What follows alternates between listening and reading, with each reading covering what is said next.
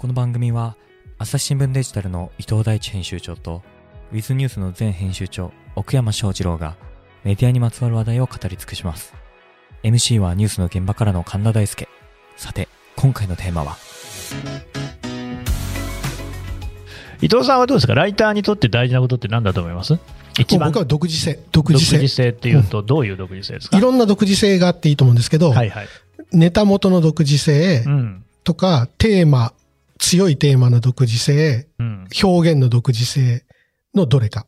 なるほど。これ面白いね。あなたの方がより新聞記者っぽい言い方だよね、それね。そうですか。新聞社出身の、まああなたも今や新聞社員ですけど、奥山さんよりも、よりなんか、記者が言いそうなことを言ってる。確かにね。あの、の確か岡山さんの場合は、うんおっしゃってる場合は僕もすごく分かって、うんうんあの、戦術理解度ってすごく大事なんですよ。そうこのて、。そう、このプロジェクトは何のためにあって、誰がオーナーでとかっていうのは大事なんですけど、うんあの、僕は、へん、あの、まあ、今の僕が答えたのは、僕は編集者だったらの話なんで、うんうん別にライターに戦術理解度は求めない。これをくれって僕が言えばいいだけだから。なるほどね。うん、そこ、あの、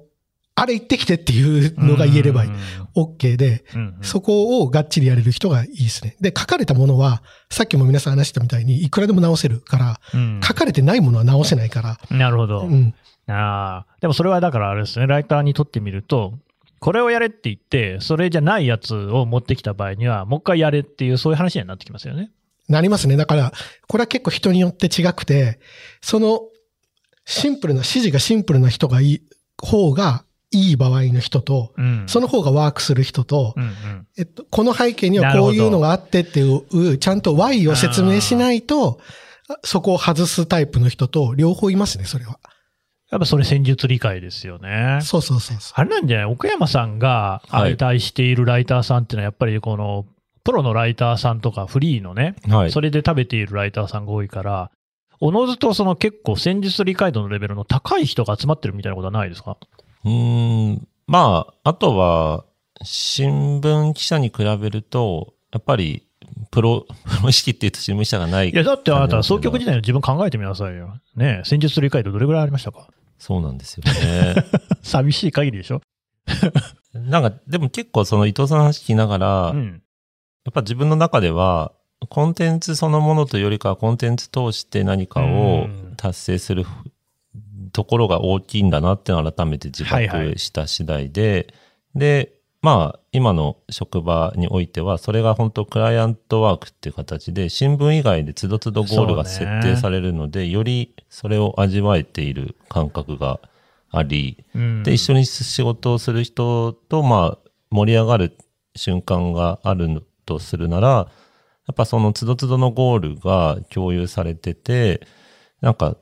すべてはその制作物はそれに対する一つの手段みたいな形で、やっぱり KPI、KGI で言うと、まあ KGI の方が、えー明確に見えたときはテンション上がるんだろうなっていう。ででででもうちょっとちゃんと分かりやすく説明してください。K、KPI ってなんか、その、なんその、ゴーゴールとなんか、うん。それに至るまでのプロセスみたいなうん。違いで言うと、結構プロセスをゴール設定しがちなところがある気はしてて、頑張ってるな、あいつだと。とか、まあ新聞で言うと特ダネもいろんな特ダネがあって、うん。その、それ自体が、えーまあ、プロセスの中で生まれた明日逮捕へみたいなのでよく言われるようなもの。でもそれ自体はすごく大事なんだけど、なんでそういう取材をするかっていうと、まあ、より当局にこう入り込むみたいな過程で生まれる特ダネがあうんそうですね。今日逮捕とかいう記事自体にはそう大した意味はなくて、その捜査当局の動きをちゃんとこう理解できているからそういう記事が書けるっていうそのプロセスが大事なんだけれども、ただ、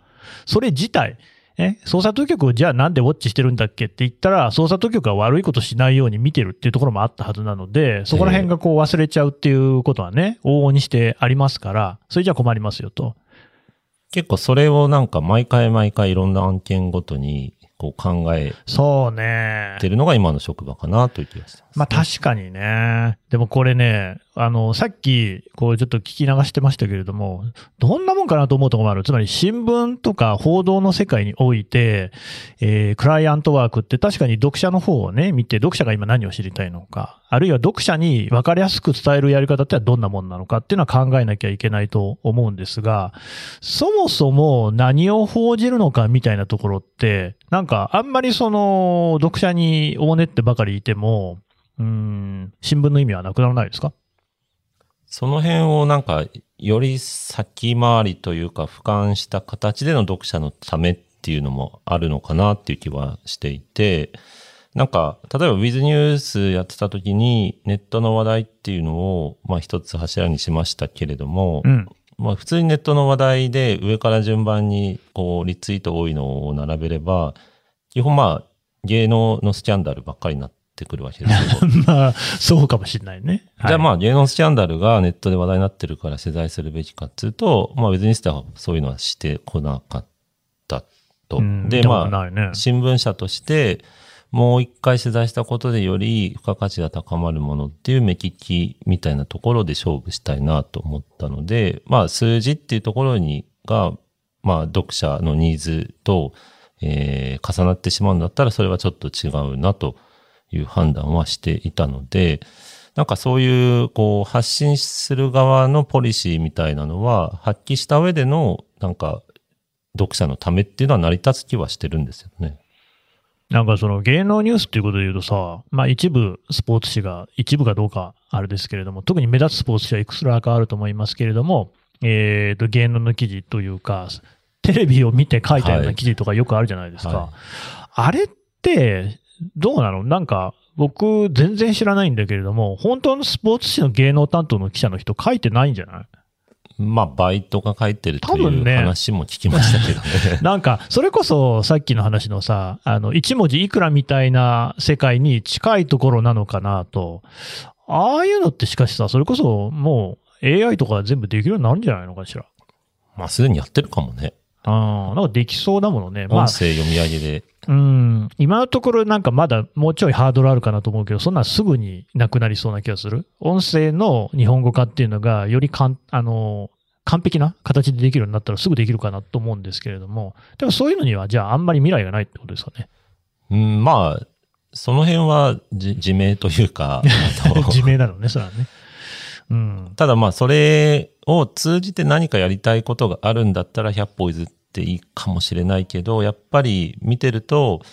ゴール設定がそこで留まっているような出し方が多いかな。単純にそこのビューが稼げたら一丁上がりみたいな出し方だとちょっと残念だなと思いますよね。いや、あれですよね、伊藤さんもね、あの、ツイッターに書いてましたけど、こう、新聞記事なんかもね、ネットで配信するのが当たり前になりましたと。で、これ今、朝日新聞の場合だと、お各出向部って言いますけれどもね、政治部とか経済部とか社会部とかそういうところが自分たちで記事に見出しをつけて、自分たちにデジでデジタル上に配信すると。まあ、もっとも、それをね、例えば、あの、えーちょっとこう変えてみたりとか、あるいは全体としての配信の戦略をね、担ったりっていうのはまた別の部署で未だにやってるわけですけれども、うん。まあ、ともあれ出向部が自分でやるようになりましたと。で、だんだんそのしかし見出しっていうのがね、やっぱり最初はクリックしてもらわないと中身読んでもらえないっていうところにばかり目線が行きがちだけれども、逆にそのサブスクっていうことで言うと、むしろこうなんか、おとなしい感じの、地味な感じの見出しに回帰していくんじゃないかみたいなこと言ってましたよね。うんうん。うん。やっぱりそういうところを見ても、その、なんでしょう。ライ、まあ、記者もライターじゃないですか。ライターの役割って、その、クライアント、つまり読者にどういうふうに接するのかって、実は結構その間合いの取り方とか、あるいは方法論とか難しいですよね。そうですね。だから、まあ今の見出しの形式とかにしても、結局それって、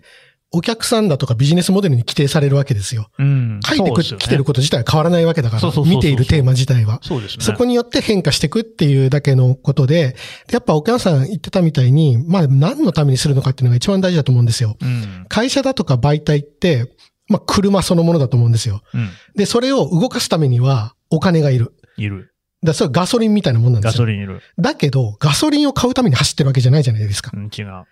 必ずどこか行きたい場所があるわけですよ。ある。で、それは、まあメディアとかの場合だったら、情報提供を通じて、より良い社会にしたいとかっていうのはあるわけじゃないですか。うんそれ、そういうのがなかったらやってないわけですよ。うんでそうすると、ガソリン買うために走ってるわけではないうんし、で、いうのもわかるし、じゃあ数字っていうのは、まあ僕何回も言ってるけど、そこに至るまでのメーターでしかない。うんガス欠になったって目的地にはたどり着かないわけですよ。うん赤字になっちゃったら。いいもの作ればいいよねと言って、数字を全く見なくてガス欠になったらそこで止まるわけですよ。うんなので、単にその僕はバランスなのかなと思いますけどね。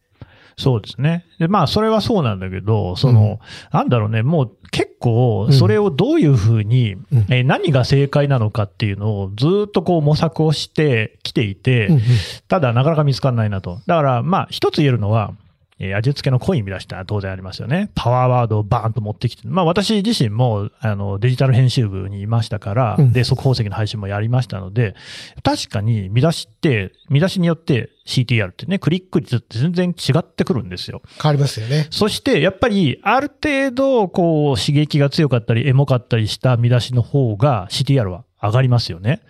ただ、まあ、そこばっかりに注力してても、どうも難しいぞっていうのもだんだん分かってくるわけですよ。というのは、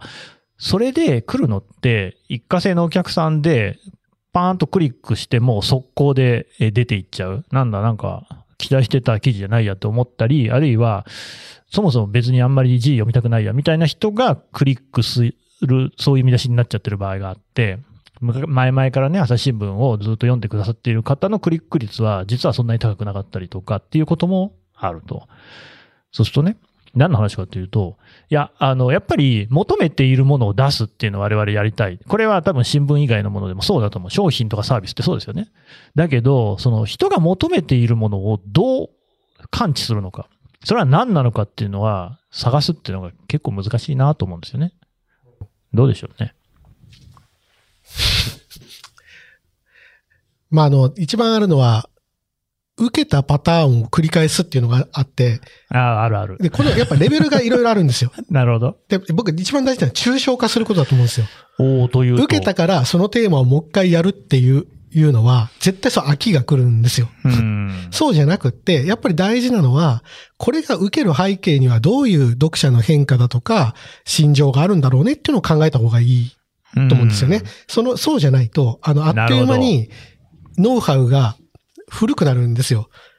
ずっと同じようなのばっか作り続けて、い嫌じゃないですか。なんかでもさ、うん。例えばスーパー、コンビニ行くとよ、まあ春先だとやっぱり桜の味のものとかね、桜のパッケージのものが出て、うん。で、あの、抹茶のものが出てさ、ほんでなんか栗のものが出てさ、みたいな。定番決まってんじゃねえかみたいな。昔、あ、それは抽象化なのかな？どっか多分当てた人がいるんだろうね、一回。うんうん。季節ものみたいなのを出して、ああ、じゃあこれ、秋は栗でいけんじゃないか、みたいな風に考えたっていうのが抽象化ですかね。うん。ただ、それもやっぱり、所詮はマンネリズムに陥っていくんじゃないかっていうか、何なんでしょうね？その、人が何を求めてるかってどうやったらわかるんでしょうね？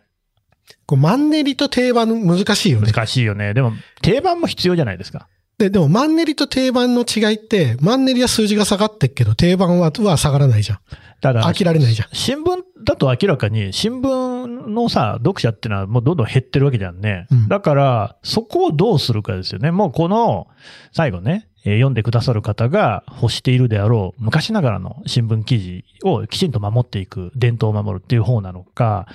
いやいや、このままだと自利品だから、もうちょっとね、全然あ変えていこうと。えー切り口も切り、ね、あの、切れ味みたいなのを変えていこうという方になるのか、どうなんでしょうね。まあ、両方だわな。まあお客さんによって使い分けるしかないよね、そこはね。使い分け、そうですね。だその使い分けが例えば紙面の見出しとデジタルの見出しが違うみたいなことですか？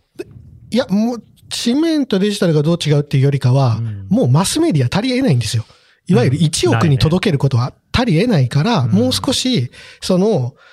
誰に届けるかっていうのの解像度を高くしてみないと、マスメディア足り得ないっていうのは新聞が衰退したからって意味ではなくって、うんもうインターネットによってマスマスな人って自体ものが存在しないんですよ。うんもうも、すごい細かいタグを持っている、細かい属性をいっぱい持っている人の集まりっていう、もう、一人一人の人間のことが解像度高く見える時代だから、あの、これだけ読んでおけばいいですよっていうのが1億人には届かないわけですよ。うんらそこはもう、なんていうかしょうがないんじゃないですか。だからあれですよね。うん例えば自動車が電気自動車化するっていうことが環境の面ばっかりで見られがちだけれども、実はそれよりも目的に到達するというよりは、サードプレイスとしてね、自動車が機能するようになっているみたいな、その大きな変化がある。新聞ってどうなんでしょうね。なんか変わってなくないっていう気もするけどね。多分、自動車的にもうすでに大きな変化が起きてるんじゃないかって気がするけど、どうですか、奥山さ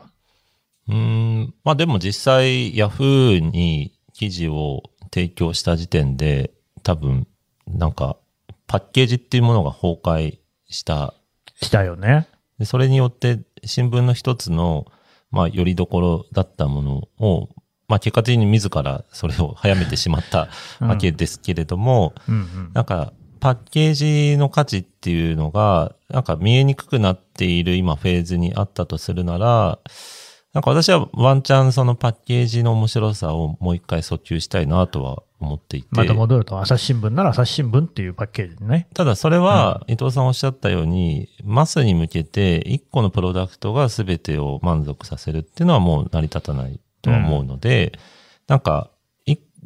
一つでは無理だけど、その解像度高くしたどこかの、えー集団に対するパッケージみたいなのは、えーまだまだ作れるし、まあ、あるいはその集団同士をつなげるパッケージが何かできたらもっと面白いなとは思ってるんですが、そこは旧来の新聞とは違う形で、一つのもので、えーまあ、そこそこの満足感をいろんな人が得られるものって何なんだろうかなっていうのは結構考えてはいますね。うーんだからそのパッケージっていうのは一つそれはフォーマットとしてまだあり得るとは思ってるので、逆に言うと一個の記事でいろんな人をそこそこ満足させるっていうのは本当に難しいなとは思うので、うんまあ何個かが集まって一つの形を作るプロダクト。それが、えー違う、こう、まあ、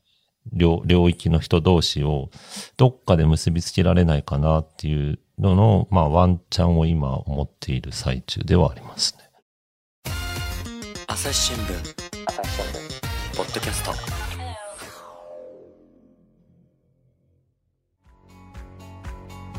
私は朝日新聞歩きき。人工音声が伝える速報ニュースのポッドキャストです。通勤中でもお料理中でも運動中でも趣味の作業中でも何かしながら最新のニュースをフォローできますあなたの知りたいニュースどこででも朝日新聞歩ききたった数分で今日のニュースをまとめ聞き伊藤さん、ついにあれだね、朝日新聞も記者というか編集員かな、個人のこうメルマガみたいなの始まりましたね。そうなんですア。メリカのサブスタックみたいなことだよね。ようやく始めることができまして。うん、あれは伊藤さんもああいう形をやるべきだなっていうふうに思ってた。ずっと思ってました。そうだよね、言ってたよね。ずっと思ってました。うん。あれはなんでいいんですか、ああいうのは？やっぱり一つは積み重ねが端的に生きるからですよね。あ記者の積み重ね。そうそうそうそう経験とかね、そう取材の。そうそうんで、今そういうのをやってる方って、元記者か記者かどっちかじゃないですか。じゃあ別に元記者がやってるんだと記者がやればいいじゃんっていう。そうですねいうだ本当にシンプルにそのことですよね。なるほど。だからまあ、小牧さんとかね、えー佐藤健次さんとか本当にあの、指折りの。エキスパートというねもう長年こうね、一つの分野をずっと取材していた人たち。で、結構いいんだよね。そうなんですよなの、で、こう、まあ今までの商品の接点をいろいろ増やしたいなと思っていて、うん。朝日新聞を、に、を取ってもらうとか、朝日新聞デジタルを契約してもらう理由は、僕何でもいいと思ってるんですよ。うん記事が面白いからでもいいし、僕らはそのことばっか考えてるけれども、うんうんうん多分受け手からしたらか必ずしもそうである必要はなくって、別に一切朝日新聞デジタル読まないけれども、ポッドキャストを応援してくださるからでもいいんですよ。うん。だって別にその、それで支えてくれたものが、ジャーナリズムの維持に役に立つわけだから。そうですね。だから、その理由を僕はいっぱい増やしたいなと思っていて、うんうんそこでクロスワードやりたいからでも僕はいいと思ってて、ねそういうのもやりたいなと思って。数読もいいですよね。そうそうそうそう。だけど、そのまあ、そのメルマガみたいなことで言うと、うんある種その話題の絞り込みじゃないですか。はい。だからやっぱりこうね、ロシアとかウクライナの話を詳しく知りたいっていう要望であったり、あの竹塚さんだったら安全保障とかね、外交について詳しく知りたいとかっていう、まあ、みんながみんなそうじゃないだろうけれども、一定需要があるよね、みたいなのは、結構新聞はいろいろ扱ってるところは。そうなんです。だからそこをもっと尖らせていきたいなと。なので、いきなり20万人、30万人に辞めない理由って難しいんですよ。うん。だってニーズは様々にあるから。そうですね。なので、まずは500人の辞めない人をつかむために、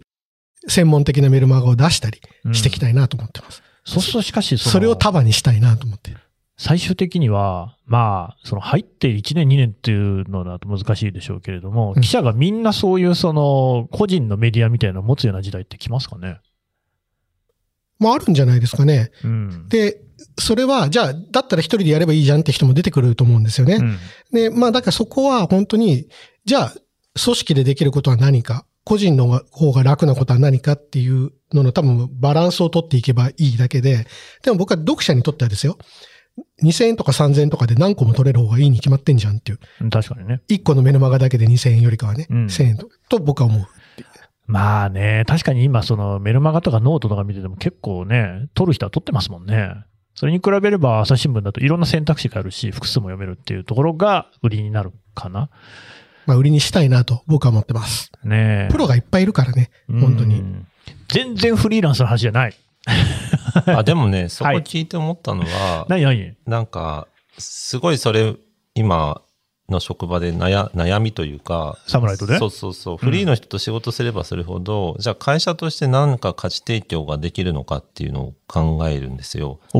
で、独自性っていうの伊藤さんおっしゃってて、それはフリーの方、ライターの方にも大事なんですけど、うん。組織としての独自性もそれはもちろん大事で、でもフリーの人を束ねて、成果物を出して、また解散みたいなのをやる単なるたまり場であると、やっぱ会社としては付加価値が全然作れなくなってくる。うんないですね。で、さっきのメルマガも、やっぱり朝日新聞が出すメルマガうん。という、この最初の枕言葉にどういう付加価値がつけるかっていうのが、今後多分結構求められてくる気がして、うん。エキスパートの記者であればあるほど、やっぱりその個人と直接もう契約しちゃえばいいじゃん、みたいなね話にもなりかねないので、実際ニューヨークタイムズとかそういう人もいるみたいですからね。そうですね。でアメリカみたいに、まあ、そういう、こう、流動性が高いような労働環境であれば、なんとなくそういう決着点もあるかもしれないんですけど、うん会社組織のこの強固な枠組みの中で、尖ったキャラクターを要するっていうのの、このバランスっていうのは、なんか一周回ってやっぱ編集力みたいな部分が求められつつあるのかな、どうかなと。うんでも例えばレコード会社、レーベルみたいなものってそこまでなんか付加価値なくない？うん ?ABEX から出てるから俺は買うぜとはならないでしょ。あゆだから買うぜじゃないの？まあ、ただその ABEX っていうのが輝いてた時代があったわけですよね、昔。うんまあね。で多分それ新聞に似てるような気がしてて。それは終わ終わったって言うと、そのレコード会社まあまあまあ。の失礼だけど、あんまそこまでの意向はなくなってるってのは、それこそ新聞やテレビ局と一緒じゃない？フジテレビのバラエティだからっていう感じじゃないじゃん、もだからどの辺が、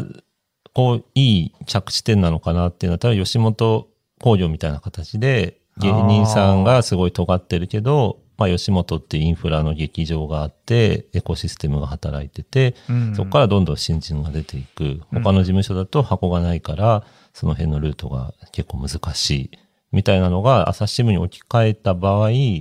むっちゃ尖ったスペシャリスト記者っていうのが朝日新聞にいることの意味。これはまあプレイヤー視点もそうだし、読者視点もそうだし、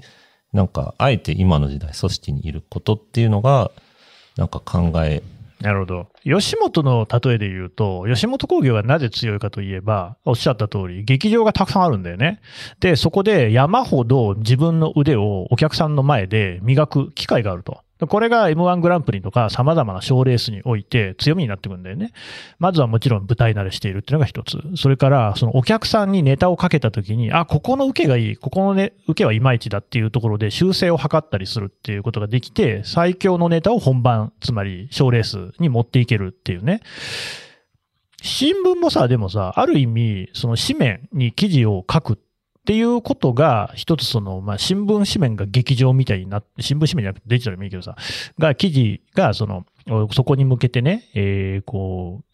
こうリファインするっていう意味では、わりかしその吉本に似たようなとこって朝日新聞ってもともと朝日だけじゃないけどね。あるある持ってんじゃない？ね。だそこが、ただ今メルマガで起用されている諸先輩方って、ま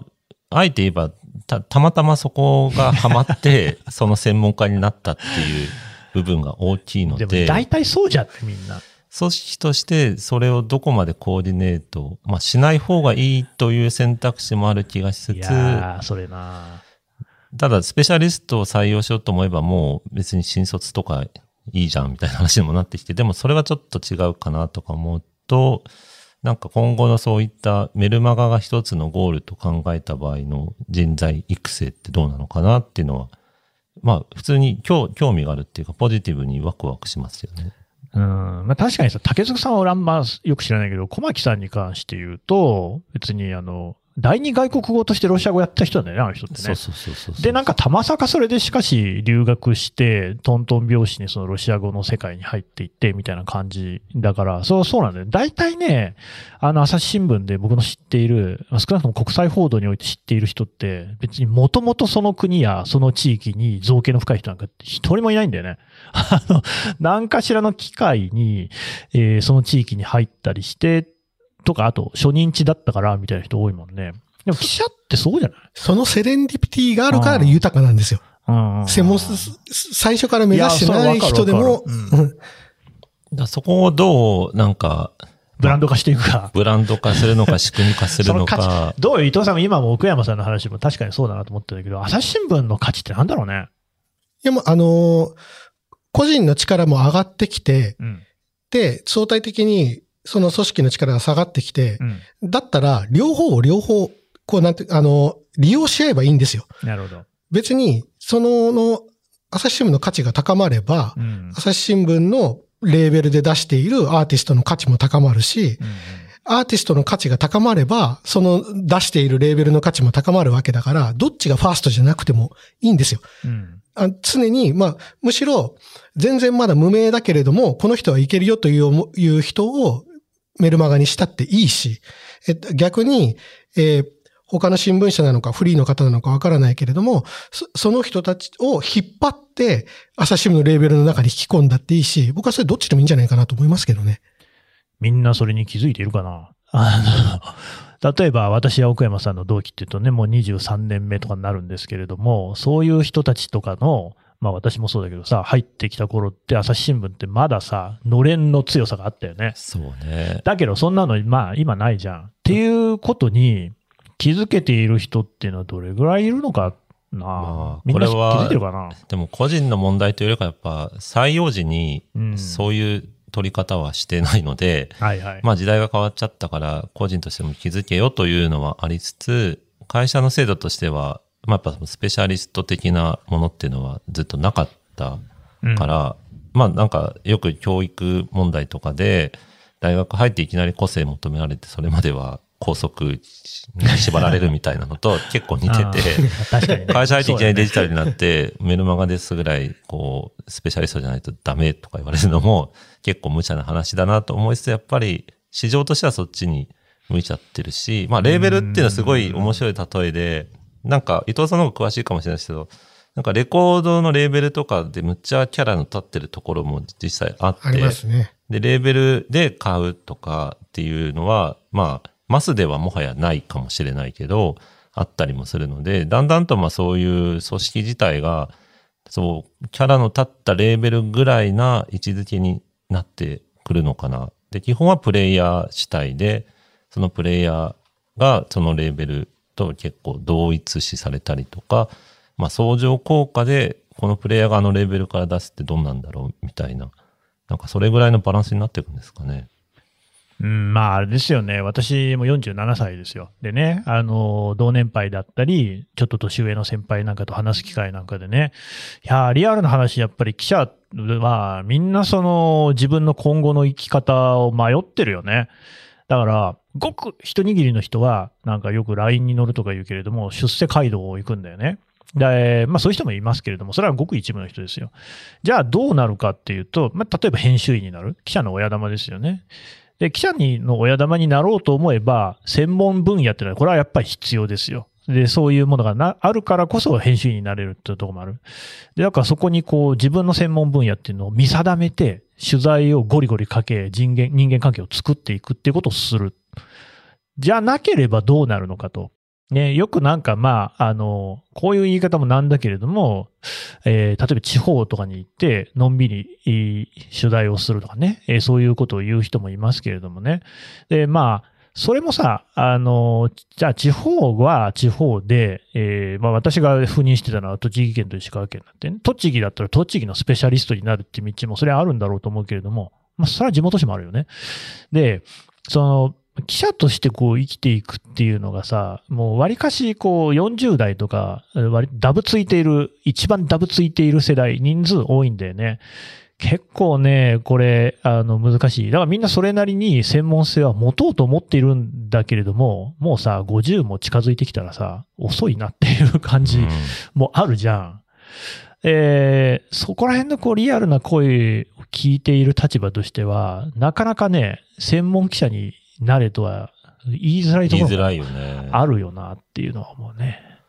まあ、新聞社に限らないんですよね。そこだよね。あらゆるビジネス書がその特集を組んでますからね。うん、本当に。ね、全日空アナだって、そうだねリスキリング50代以上の人に会計士になったらどうですかって言ったりするわけだかだからリスキリンら。グって言ってるわけだもんね、今ね。う。うんん、そうなんだよな。まあね、えっ、と、本当に質問からずれまくってるんだよね、ずれまくってるちょっとね。あのそう答えてねえっていうね、質問にね。質答えインボイス、インボイスの話とか私、すいません、知らないんで、ちょっと申し訳ないですね。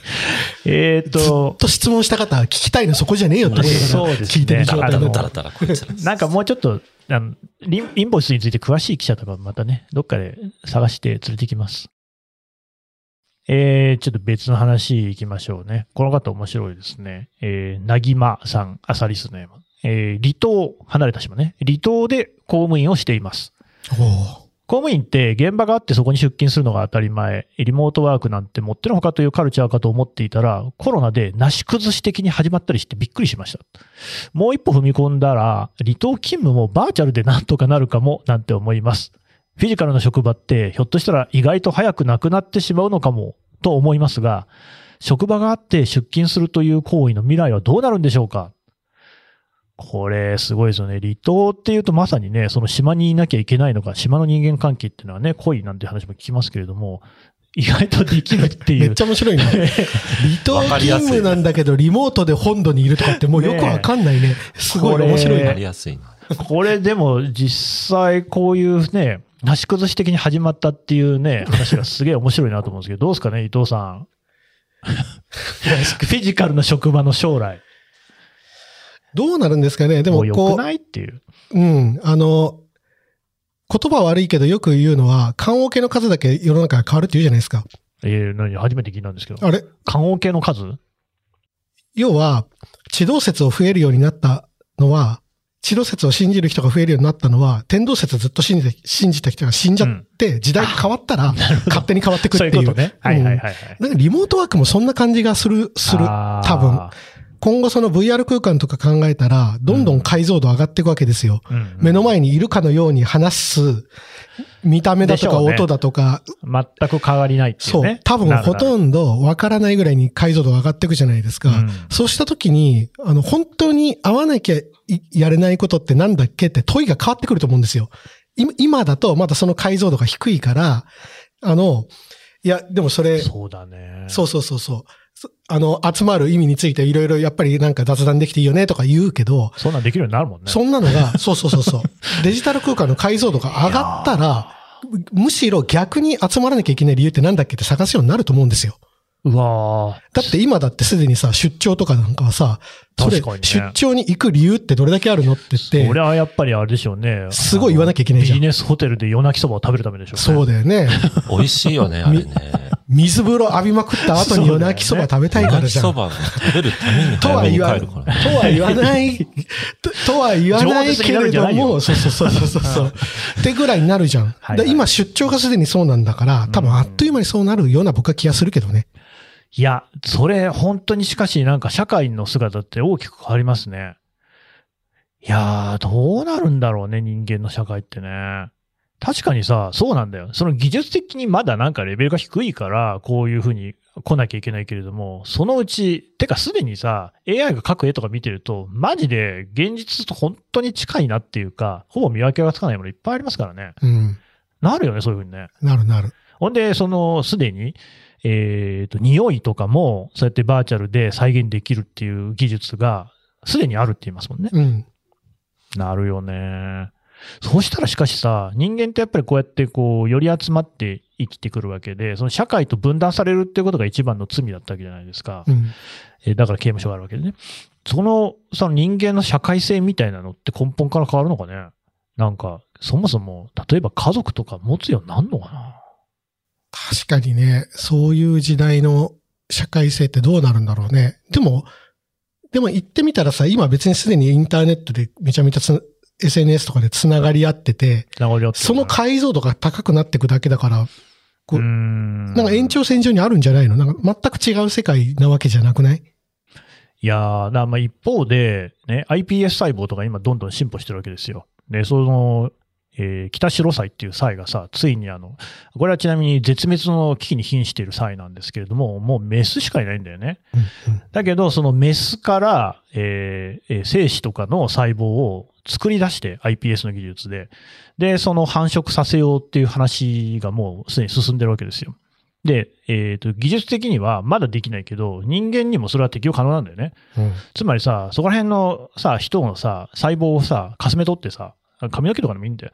で、それを精子と卵子にしちゃえば、人間とかってもう全然できるようになるんだよね。そうしたらさ、それこそさ、今、結構なストレスじゃない？出会いだ、結婚だ、恋愛だみたいなこともさ、うん。もういらなくなるよね。だって自分の細胞から子供作れんだもん。メルカリで多分髪の毛とか売買するね。うん、いや、もうすでにアメリカだとすでにあんだよね。その SNS なんかで精子を供給する。まあね、よくありますよね。そうだからまあ精子提供ね。あの、学歴であったり、見た目の良さだったり、スポーツ能力だったりっていうところで完全にね、ある種数値化された人が、あ精子を提供して、そこから子供が生まれる。いいですね。非常にこう、なんかディストピア感がしていいですね。離島のリモートワークと関係ないじゃないまた飛んじゃったよ、しまった。自分の好きな話に持ってきがち。離島いや、でも。話はまだまだ続きますが、続きはまた次回。この番組へのご意見、ご感想も募集しております。概要欄のフォームから、どしどしお送りください。